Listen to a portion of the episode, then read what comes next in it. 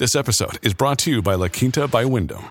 Your work can take you all over the place, like Texas. You've never been, but it's going to be great because you're staying at La Quinta by Wyndham. Their free bright side breakfast will give you energy for the day ahead. And after, you can unwind using their free high speed Wi Fi. Tonight, La Quinta. Tomorrow, you shine. Book your stay today at lq.com.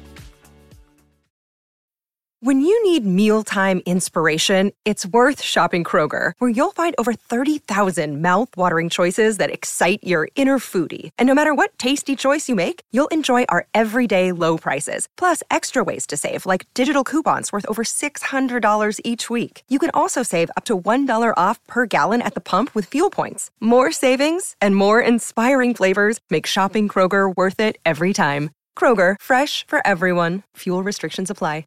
Ryan Reynolds here from Mint Mobile. With the price of just about everything going up during inflation, we thought we'd bring our prices down. So to help us, we brought in a reverse auctioneer, which is apparently a thing. Mint Mobile unlimited premium wireless. Have to get 30, 30, bit to get 30, bit to get 20, 20, 20, bit to get 20, 20, bit to get 15, 15, 15, 15 just 15 bucks a month. So, Give it a try at mintmobile.com slash switch. $45 upfront for three months plus taxes and fees. Promo rate for new customers for limited time. Unlimited more than 40 gigabytes per month. Slows. Full terms at mintmobile.com. Hola, esto es New Books Network en español. Bienvenidos a un nuevo episodio del canal de historia de New Books Network en español.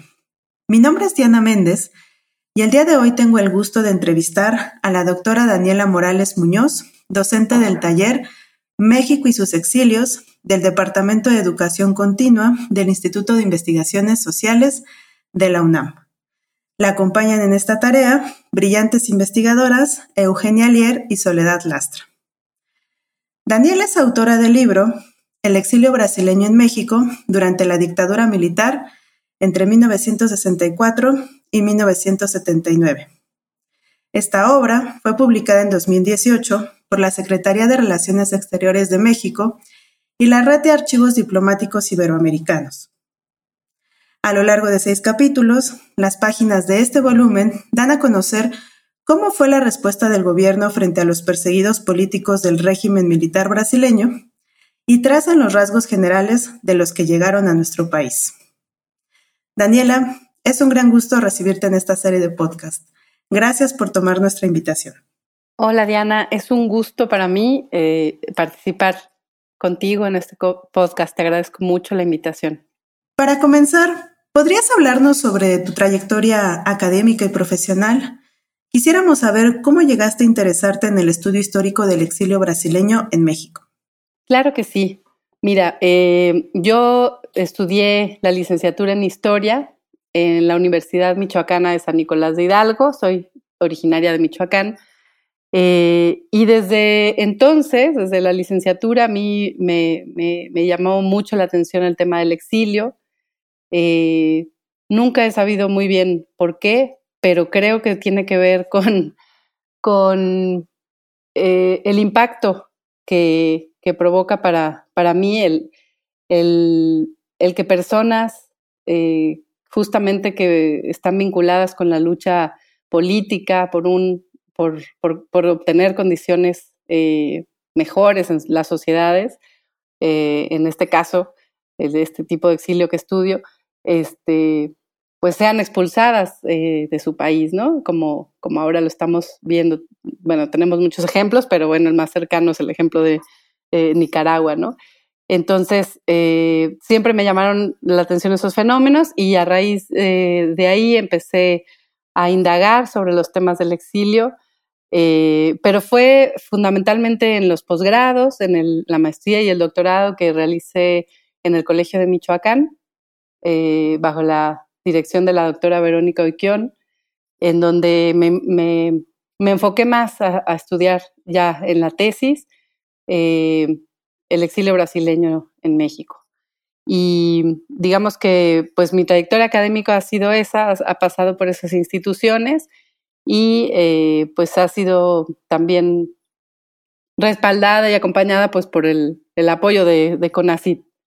Y, así ha sido mi trayectoria. También eh, te podría mencionar que tengo, mm, bueno, tuve algunos años de, experiencia laboral en, eh, como reportera y eso también eh, pues me acercó a fenómenos migratorios, a fenómenos de exilio, a través de entrevistas o de diferentes este, experiencias. Y, bueno, todo eso ha marcado mi, mi trayectoria este, académica y laboral y, este, y pues eso sería como lo que te podría decir al respecto. Estupendo, Daniela. Sin lugar a dudas, estos temas requieren el compromiso de personas muy sensibles y muy dedicadas. Me parece estupenda tu experiencia como reportera, pues se dice que todo historiador tiene algo de ese oficio. Antes de pasar a comentar aspectos nodales del contenido de tu obra, cuéntanos, por favor, ¿cómo fue el proceso de convertir tu investigación doctoral a libro? Entiendo que esta investigación mereció algunas distinciones. Así es. Diana, eh, tuve la, fortuna de, que cuando yo terminé esta tesis doctoral, eh, pues la, metí al concurso que, la convocatoria que salió por primera vez del premio RADI de la Red de Archivos Diplomáticos Iberoamericanos. Y, bueno, era el primer año y, tuve la suerte de que seleccionaran este trabajo.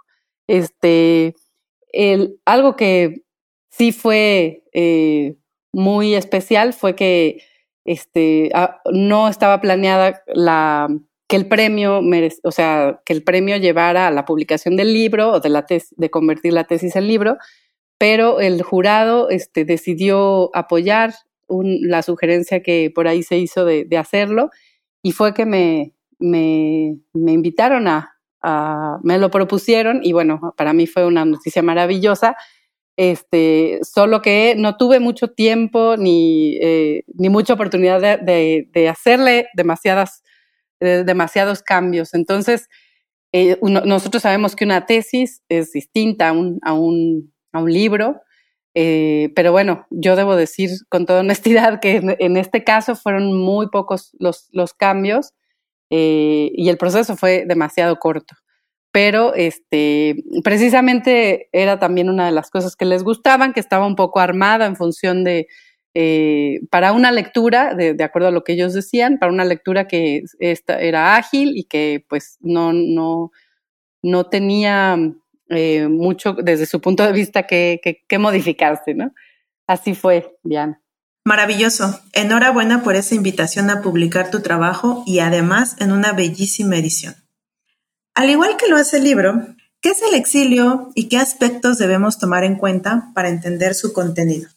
Bueno, el exilio, pues, eh, es eh, el alejamiento forzado de una persona de su lugar de origen o de residencia permanente, eh, motivado por cuestiones políticas o circunstancias sociales.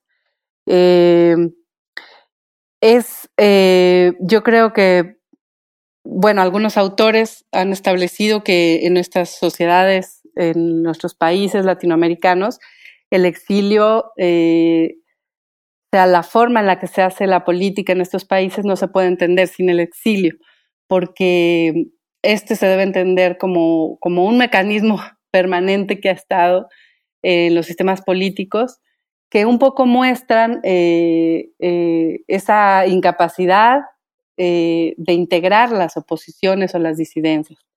Entonces, yo diría que, bueno, que el exilio es eso, es esa, ese, ese alejamiento forzado de, y es una práctica que, bueno, como sabemos, es muy antigua, este, se remonta, bueno, a épocas muy antiguas, pero que pensar, si la pensamos para nuestros, nuestra región, eh, y nuestros países jóvenes, digamos, este, pues es una práctica que ha estado también siempre y que ha distinguido mucho eh, la dinámica política de nuestros países latinoamericanos. Muchas gracias, Daniela. Para aquellos que estamos más familiarizados con la presencia en México del exilio español o del argentino, resulta novedoso enterarnos que existió un contingente conformado por brasileños. ¿Podrías decirnos por qué este exilio ha resultado menos visible y en qué medida esta ausencia historiográfica dio forma a la investigación que te trazaste completar? Sí, claro que sí. Eh, bueno, yo creo que en primer lugar podría decir que la, el interés por los exilios eh, más recientes, digamos, de la segunda mitad del siglo XX para acá, eh, es un interés eh, reciente que ha surgido en la historiografía. Mm, eso por, por, un lado. Y, en segundo lugar, este, creo que por mucho tiempo lo han señalado varios especialistas, pues nuestra mirada de, la, de, las personas o de la historiografía del exilio eh, ha estado muy enfocada a, los, a, los, que, a los grandes exilios eh, que, ha recibido México, ¿no?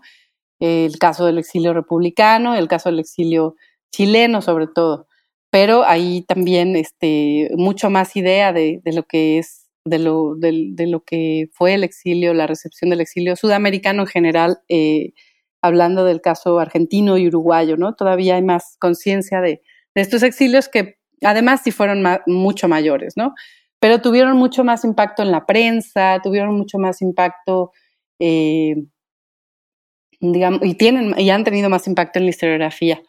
Pero el caso del exilio brasileño, yo este, desde que empecé a indagarlo, eh, me di cuenta que, que, había, que había una noción, que había una cierta memoria de él, pero no se conocía nada sobre él. O sea, era había mucha confusión sobre si los brasileños que, que, la gente tenía en mente, pues habían sido exiliados o no, en qué época habían llegado, por qué.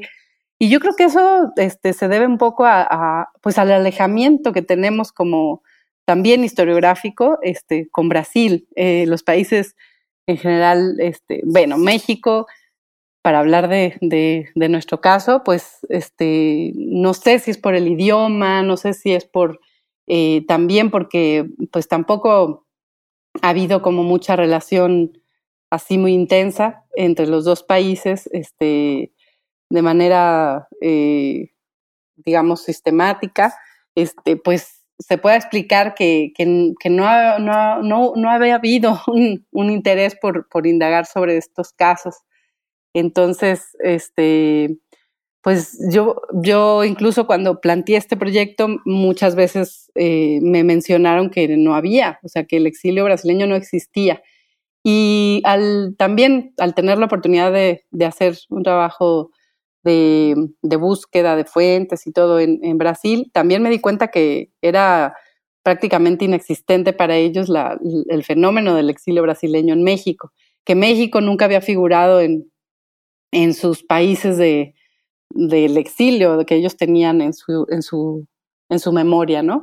Entonces, este, para mí fue mucho más interesante este, indagar por ahí eh, y una vez que, que, me, me, di cuenta que había también bastantes fuentes para, para poder hacerlo, ¿no? Wow, es realmente impresionante la ausencia de un debate sobre los destinos y avatares de este exilio, tanto en México como en Brasil.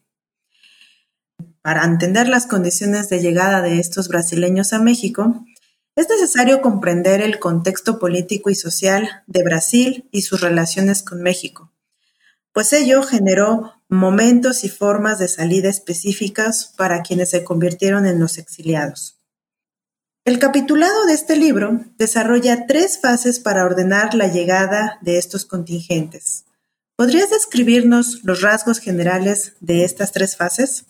Claro que sí, este, Diana, mira, eh, como yo decía eh, en el libro, eh, pues el propósito era estudiar el exilio brasileño en, una temporalidad que abarcó de 1964 a 1979, pensando en, en, 64, que es el año del golpe de Estado en contra del presidente Joao Goulart, y 1979, porque es eh, el año en el que se, se, publica, se decreta la amnistía política y digamos que em, empieza la apertura que permite el inicio del regreso, lo que para algunos significa el fin del exilio, ¿no?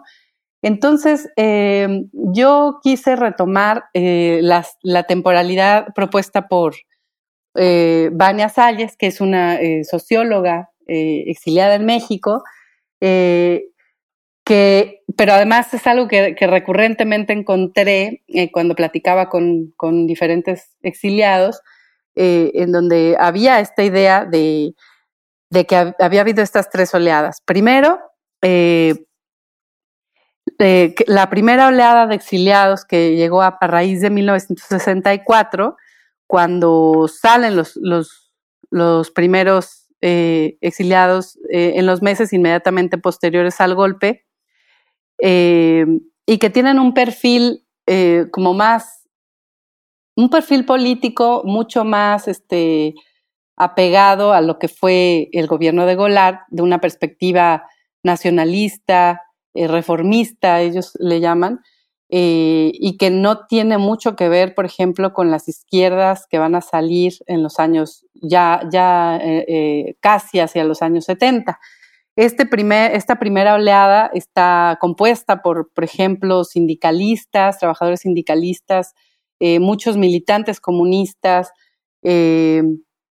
eh, también eh, funcionarios públicos, algunos periodistas, algunos estudiantes, eh, pero tienen, son generalmente personas de, mayor edad, digamos, arriba de los, de los 35 o 40 años,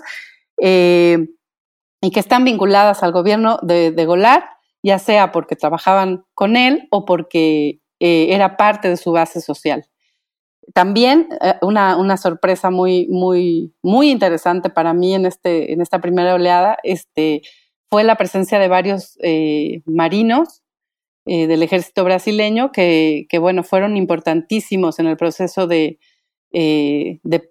previo al golpe de Estado, toda, toda la agitación que se dio en las bases, digamos, en las bases de las Fuerzas Armadas eh, brasileñas. Fue muy interesante y, bueno, encontrar en el exilio estos personajes fue para mí maravilloso porque, bueno, se tenía una idea de que había sido un exilio compuesto solamente por eh, intelectuales, ¿no? Entonces, encontrar toda esta base social fue pues un descubrimiento y fue muy, muy, muy interesante para mí. Una segunda oleada este, la identificamos a partir de 1968, que es el año en el que se, emite un decreto que es famoso eh, en el contexto de la dictadura militar, que es el, decreto, el acto institucional número 5, le llaman el A15, AI5, eh, que es, marca el inicio de la, del endurecimiento de la dictadura militar. O sea, si en 1964 había empezado la dictadura, en 1968 eh, en la historiografía se conoce como el, golpe dentro del golpe, porque a partir de ese año se cierra muchísimo más la dictadura, empiezan las prácticas eh, mucho más cercanas a lo que fueron las dictaduras de seguridad nacional, las violaciones a los derechos humanos mucho más eh, agudas. Eh, y a raíz de este, de este 68 la, hay una salida al exilio mucho mayor mm, y mucho menos registrada porque la, la salida fue menor eh, a través de las embajadas y mucho mayor a través de las fronteras, ¿no? De salir en la clandestinidad y, otros, y otro tipo de, salidas. Entonces, este, este segundo momento, pues también está compuesto, es una generación distinta, porque ya estamos hablando de eh, jóvenes, eh, jóvenes que son críticos con esa perspectiva, bastante críticos con esa perspectiva nacionalista, reformista del gobierno de Golar, que no están buscando la reinstalación del gobierno de Golar, eh, sino que están buscando la, transformación política del país, ¿no? Eh, con miras al socialismo y ya con una influencia mucho mayor de la revolución cubana. Entonces es una, generación muy distinta a la que sale a, raíz de 68 y está compuesta por muchos jóvenes estudiantes, muchos de ellos, y muchos también eh, ya eh, que forman parte de las organizaciones político-militares eh, que se formaron en Brasil y que con mucho mayor fuerza empezaron a, empujar un proceso de, pues de combate a la dictadura a raíz de más o menos 1967, lo cual un poco explica ese, ese decreto de 68 que este, va a endurecer eh, a la dictadura militar. Entonces, este, esa es la segunda oleada. Y una tercera oleada que, que, la identificamos a raíz de, bueno, a partir del año 1973, que ya le llamamos el exilio en el exilio, porque es la llegada a México de muchos, bueno, no muchos, perdón, esta oleada es muy, muy pequeña, pero es este, la llegada de eh, personas que ya estaban en el exilio, brasileños que habían salido desde 64, desde 68, pero que a raíz del golpe de Estado en Chile, donde la mayoría de ellos había, se había refugiado, este, pues los lleva a un segundo o tercer exilio y eh, algunos de ellos llegan a México. En este contexto, este, los países latinoamericanos ya no estaban tan abiertos y eh, México lo comprueba porque los que llegaron lo hicieron eh, con muchas más dificultades que las oleadas anteriores. y bueno, ahí también es muy interesante ver esa, esa recepción, cómo se va haciendo diferente en, eh, en, cada oleada, ¿no? La recepción de, del gobierno, de los gobiernos mexicanos es distinta y estas tres oleadas con estos distintos perfiles nos permiten eh, verlo de una forma muy clara. Esas son las tres oleadas, Diana. Muy bien, ha sido una respuesta muy completa.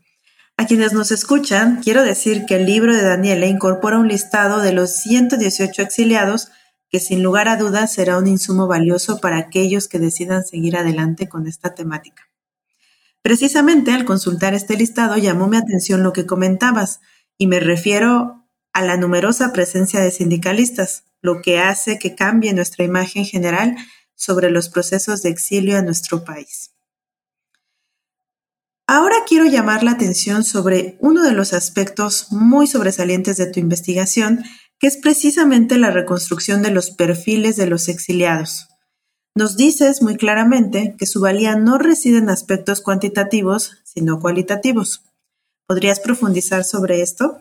Claro que sí. Claro que sí, Diana. Este, mira, efectivamente el exilio brasileño no se puede pensar en el exilio brasileño en México no se puede pensar en términos eh, masivos, no fue un exilio masivo y tampoco fue un, exilio que se quedara muchos años. O sea, se puede pensar eh, que la mayoría de ellos, eh, la mayoría de las personas que, se refugiaron en México tuvieron una estancia transitoria. Y bueno, ligándolo un poco con, la, con, la, con una respuesta anterior, también diría que eso influyó mucho en, eh, o ha influido mucho en el desconocimiento que hemos tenido eh, y el alejamiento que hemos tenido de este exilio, que fue un exilio pequeño y transitorio. Al, no ser un exilio este, masivo, eh, encontré que el valor de este exilio es precisamente su, carácter cualitativo, ¿no? O sea, el tipo de exiliados que vinieron, que fueron, en cada una de las oleadas encontramos personajes muy muy eh, mm, potentes, digamos, eh, eh, con una presencia política muy importante, que, de la que tal vez no, tenía, no se tenía incluso en, ese, en esa época mucha conciencia. Por ejemplo, en la primera oleada, que es la más grande, que es la que llega a través del asilo diplomático, pues encontramos perfiles como Francisco Juliao, que, que, fue el fundador de las ligas campesinas de Brasil, eh, que es un personaje muy, muy, muy importante del nordeste brasileño y cuya, bueno, la presencia del el movimiento de, los sin tierra en Brasil hoy eh, no se explica sin esta, sin esta organización de las eh, este, ligas campesinas fundadas por él. Entonces, esa presencia pues es, es, muy impactante, ¿no? Y bueno, ya todo lo que este personaje hace en, hace en México y, y, hace con su exilio también es muy interesante.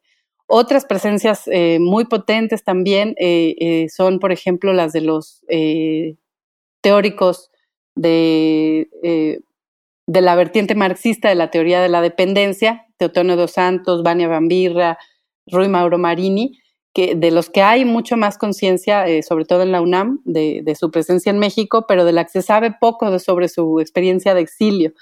Entonces, este, es, por ejemplo, otras, otras presencias muy impactantes este, eh, de, este exilio. Y eh, como te mencionaba la respuesta anterior, eh, la presencia de marineros, la presencia de sindicalistas, por ejemplo, también la llegada de, de, de bueno, de presos políticos que fueron liberados a través de, del secuestro que hicieron eh, organizaciones político-militares de, diferentes diplomáticos y su, traslado a México como, como asilados políticos, son cosas, son fenómenos que, realmente son como muy novedosos este, y, que, y que distinguen a este exilio de una manera muy, muy, muy particular. Este, otra, eh, otra vertiente que yo a mí me gustaría destacar es la, pues obviamente la presencia de, de mujeres en el exilio, eh, cosa que en el libro no, no hice mucho, pero que, eh, quedó pendiente. Eh, me hubiera gustado hacerlo mejor. Este, la presencia de mujeres, no como acompañantes de los exiliados, sino como ellas mismas perseguidas políticas, porque en ese momento México, los gobiernos, en el gobierno mexicano no, no daba asilo a las familias asilaba únicamente a la persona que comprobaba que era perseguida política. Eh, y en el caso de Brasil, pues eh, las mujeres que vinieron, en esos, sobre todo en la primera oleada, pues eran perseguidas políticas y ahí encontramos este, mm, personajes muy, muy importantes, como por ejemplo una profesora que, que, elaboró eh, Josina María Albuquerque, ella elaboró una, una cartilla eh, para todo un movimiento cultural del, nordeste de Brasil eh, y educativo, y, esa fue la razón por la que fue perseguida, y ella estuvo aquí en México y tuvo una presencia también muy interesante, muy corta, este, pero muy interesante en México. Entonces, eh, en otras, como parte de otras oleadas, también encontramos figuras femeninas muy, muy trascendentes como Leia Sheinberg o este, María Luisa Taylor, que son personas que se, que se quedaron en México y que hicieron toda una carrera eh, académica, eh, eh, tanto en la UNAM, bueno, principalmente en la UNAM, pero también hay presencia en el Colegio de México. Entonces, todos estos personajes, estas presencias, pues hacen que, uno vea que, el valor del exilio brasileño o los principales eh, características de este exilio se van a encontrar en, en, esa, en su valor cualitativo, ¿no? Eh, no tanto en la masa, sino en todo lo que, eh, la diversidad de, de, personas y de perfiles que llegaron a este país y también lo que aportaron, porque no fue poco. Muchas gracias por esta puntual respuesta informada por un trabajo muy minucioso en los archivos diplomáticos para recopilar toda esta serie de, información. Vamos ya dibujando los contornos de este exilio que fue pequeño y de tránsito. Sobre esta segunda cuestión, ¿podrías contarnos por qué, a diferencia de otros grupos de exiliados, el de los brasileños no procuró permanecer en México? Así es. Eh, mira, la, oleada más grande de, exiliados brasileños, como mencionaba, pues fue la primera, eh, la que llegó en 64 eh, donde se asilaron más de 100 personas, que son los que identifiqué en la, en la lista y en la base de datos que elaboré y que incluí en el libro. Este, la mayoría de ellos, eh, bueno, pues como pasa con todos los exilios, casi todos salieron pensando que en, máximo un mes iban a regresar, ¿no? Pero el exilio este, se fue prolongando en tanto que la dictadura, pues también lo, lo fue haciendo. Eh, fue una dictadura que, que se prolongó por 21 años entonces, eh, eh, estos personajes que llegaron inmediatamente después del golpe, y es algo que también distingue mucho este exilio, la mayoría tenía proyectos políticos y no llegó con la idea de instalarse en el exilio. Llegó con la idea de, utilizar el exilio para regresar a su país a combatir la dictadura. y muchos lo hicieron. Entonces, Muchos de ellos, que como te decía, pertenecían en 64 a estructuras políticas como, el Partido Comunista, en, el tránsito del exilio cambiaron sus filiaciones, bueno, cambiaron, fueron modificando eh, políticamente su postura y justo eh, el exilio brasileño del 64, este, ahí vamos a encontrar todo ese debate que empieza a haber en todas las izquierdas latinoamericanas de cuál es la vía para, para hacer la revolución, ¿no? O para combatir esta eh, dictadura, si la vía democrática o si la vía armada. Y bueno, ahí este, vamos a ver a muchos, eh, militantes comunistas que se van a empezar a, vincular con, la, con las organizaciones político-militares y que van a regresar a Brasil o a algún país cercano, principalmente Uruguay o Chile, desde donde ellos van a, empezar a preparar las plataformas eh, o a continuar la preparación de las plataformas este, políticas para poder derribar a la dictadura. Eh, eso es algo que, que bueno, llamó mucho mi atención como eh, aquí en México incluso se ve ese interés por, por elaborar documentos, este, por no quedarse sin hacer nada, ¿no? O sea, no, no, no, querían vincularse incluso con el país, no les interesaba, no, no habían tenido en su mente estar aquí en México, mucho más porque pues es un país muy lejano y, y en los años 60 pues mucho más. Este, entonces, eh, la mayoría llegó con, esa idea de regresar y eh, fundamentalmente por motivos políticos, ¿no? Para, como decía, vincularse o continuar la lucha y no, no esperar sentados, digamos, la caída de la dictadura. Eh, eso es lo, que, lo que yo podría explicar. De las otras oleadas, pues son mucho menores y también tienen que ver con eso. La oleada del 68 que llegó a México, que, mencionaba que eran en su mayoría jóvenes, eh, pues muchos en ese momento, 68, 70, eh, lo que hicieron fue eh, ir a Cuba, tomar México como una plataforma para poder después ser recibidos por el gobierno cubano y vincularse también a, hacer entrenamiento armado, este, con la idea de regresar a su país. Mucho más porque estos perfiles de, posteriores a 68 fueron este, personas que sentían, eh, venían de las cárceles. Entonces, este, fueron, eh, eran presos políticos que, salieron al exilio sin que muchas veces supieran que iban a salir al exilio, ¿no? Entonces, este, ellos tenían un compromiso mucho más fuerte con las organizaciones que los habían liberado y no pensaron en ningún momento en quedarse a vivir en el lugar de, asilo, aunque ahí les estuvieran eh, protegiendo, brindando la protección del Estado. Y, bueno, precisamente sí, es algo que, caracteriza este exilio y, que le da también esa, pues ese tono particular y diferente de, de otros que conocemos. Magnífico. Queda claro el calado de la politización de este exilio, que continuó su actividad en experiencias muy originales como la fue el caso de Cuadernos del Tercer Mundo. Como hacía mención anteriormente, uno de los rasgos sobresalientes de tu trabajo es la recopilación de diversos recursos, entre ellos los correspondientes a testimonios de personas que vivieron la crudeza del exilio. Una parte de estos materiales corresponde al archivo de la palabra del Fondo Especial de la Biblioteca Samuel Ramos de la Facultad de Filosofía y Letras de la Universidad Nacional Autónoma de México, pero tu labor fue más allá del uso de estas entrevistas, pues tú misma realizaste 13 nuevas a diferentes personajes. ¿Podrías contarnos sobre tu experiencia en el uso de esta metodología? Claro que sí. Sí, pues fue una, obviamente una de las experiencias más interesantes de, este trabajo. Fue la parte más bonita, este, poder eh, bueno, cuando se estaba realizando ese trabajo, pues fue en 2014 más o menos, el golpe de Estado estaba cumpliendo 50 años, ¿no? Y entonces en ese contexto encontrar personas o, por ejemplo, a la primera mujer que fue asilada en, eh, la Embajada Mexicana, eh, encontrarla viva y encontrarla con ganas de, contar su experiencia, pues fue maravilloso.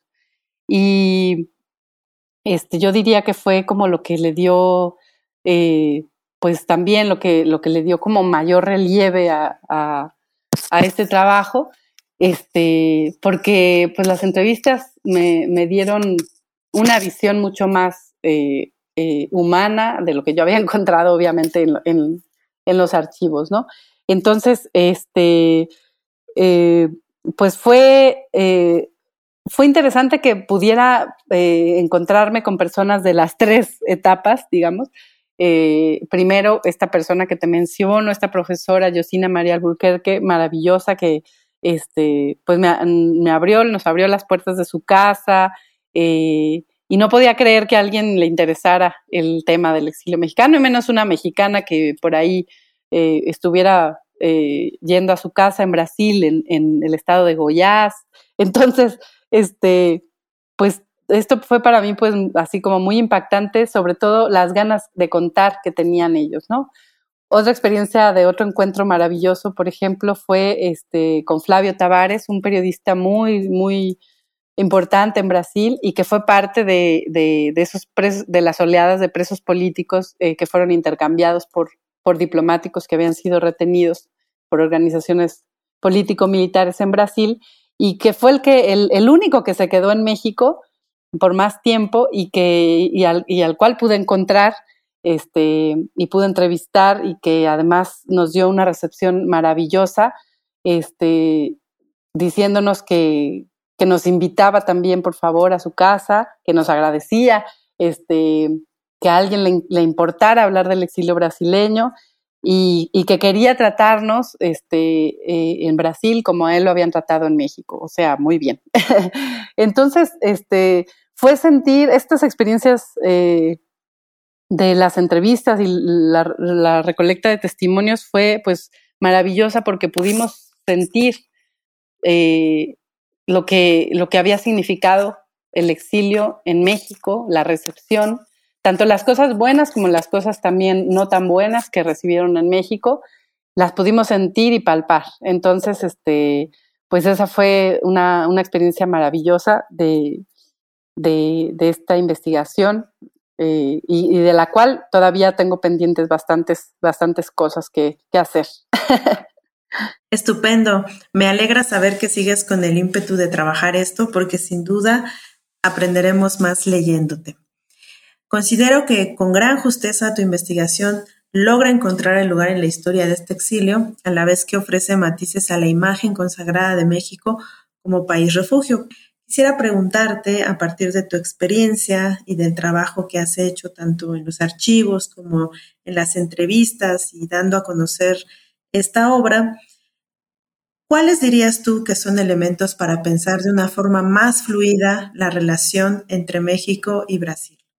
Brasil, como sabemos, a veces tiene una identidad un tanto problemática pensándolo como parte de América Latina y sin embargo es un referente en muchos aspectos. Así es, este, yo pienso que, que México y Brasil eh, como muchas veces se ha dicho, eh, que son países muy parecidos, pero a la vez, este, en, muchos sentidos sí, pero yo creo que también eh, tienen bastantes distancias.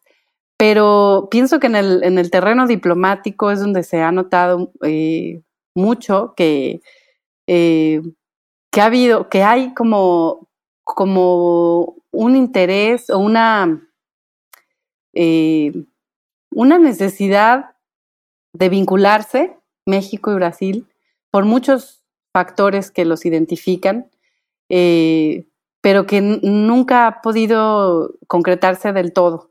O sea, que son países que como que se acercan, pero que no logran eh, tener eh, como un, eh, un acercamiento así como definitivo, digamos, o mucho más intenso. Y bueno, en, quienes han estudiado estas relaciones de estos dos países, pues siempre han señalado que, que, siempre ha estado ahí la sombra, obviamente, de, de, de las potencias, de, sobre todo pues de Estados Unidos, y, ese, y esa, esa presencia que, que ha sido como o que la podemos entender como algo que se ha interpuesto mucho entre los dos países. Que si no estuviera ahí, este, la, la identificación sería mucho más eh, natural y mucho más este, fácil la cercanía entre, entre los dos países, ¿no? Entonces, eh, yo creo que eh, hay, eh, hay muchos, muchas características de nuestras culturas que nos unen, o sea, que como sociedades, eh, pues nos une naturalmente a este país, pero, pero hay razones políticas por las cuales este, estos países mmm, de alguna forma han caminado de manera paralela, ¿no? Sin, sin poder nunca tocarse definitivamente. Este, por otro lado, se ha señalado cómo ha, cómo ha habido eh, bastantes contradicciones, bueno, no contradicciones, sino como bastantes momentos eh, diferentes a través de la historia, este, que, han hecho también que sus propios gobiernos no busquen mucho acercarse, ¿no? O sea, cuando han tenido gobiernos con perspectivas eh, pues más conservadoras, este, o, o, dictaduras, este, pues nunca, nunca han podido tener una cercanía mm, mucho mayor con, con, con, con, el régimen mexicano tan, tan característico, ¿no? Eh, entonces, bueno, yo diría, este, pondría eso sobre la mesa para entender un poquito esa relación. Muchísimas gracias, claro que sí. Has dejado aquí varias cosas para seguir meditando. Para ir cerrando nuestra entrevista, quisiera pedirte que nos cuentes qué te encuentras trabajando ahora y sobre qué temáticas podremos leerte próximamente. Algo ya nos anticipabas de que estás eh, considerando trabajar de forma específica a las exiliadas y, sus rutas, pero me gustaría saber más al respecto. Sí, Diana, fíjate que eh, una de las cosas que me quedó como, como una sensación de pendiente este, cuando yo publiqué este libro pues fue precisamente el, hablar mucho más de estas personas que yo pude entrevistar, de hacer mucho más con esos testimonios que, logré recabar.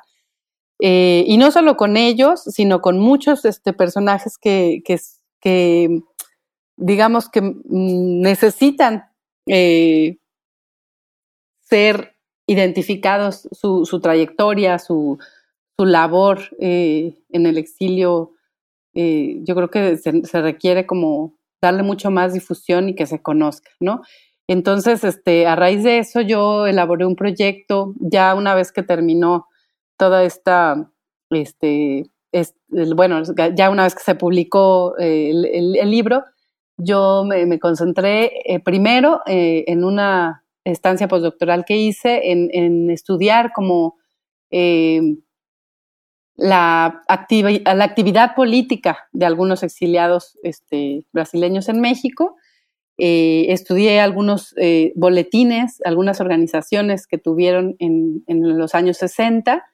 Este, sobre eso publiqué algunos artículos y eh, después de eso me he concentrado más en un proyecto que, intenta indagar en las trayectorias este, del exilio, tanto de exiliados como exiliadas, me gustaría hablar mucho más de ellas para que se identifiquen quiénes son, cuándo vinieron, qué hicieron, eh, su trayectoria sobre todo eh, política este, en el exilio, porque me parece muy importante eh, destacar esa parte porque muchas veces se piensa el exilio como, pues eso, como, como, una, como un alejamiento de, del país, que sí lo es, pero pero muchas veces uno cuando los estudia se encuentra de que es cuando más cerca la gente está de sus, de, sus países, ¿no? Está eh, cuando, hace más por estar, eh, por tener una presencia mayor allá, y entonces eso a mí me llama mucho la atención y me gustaría destacarlo para que se conozca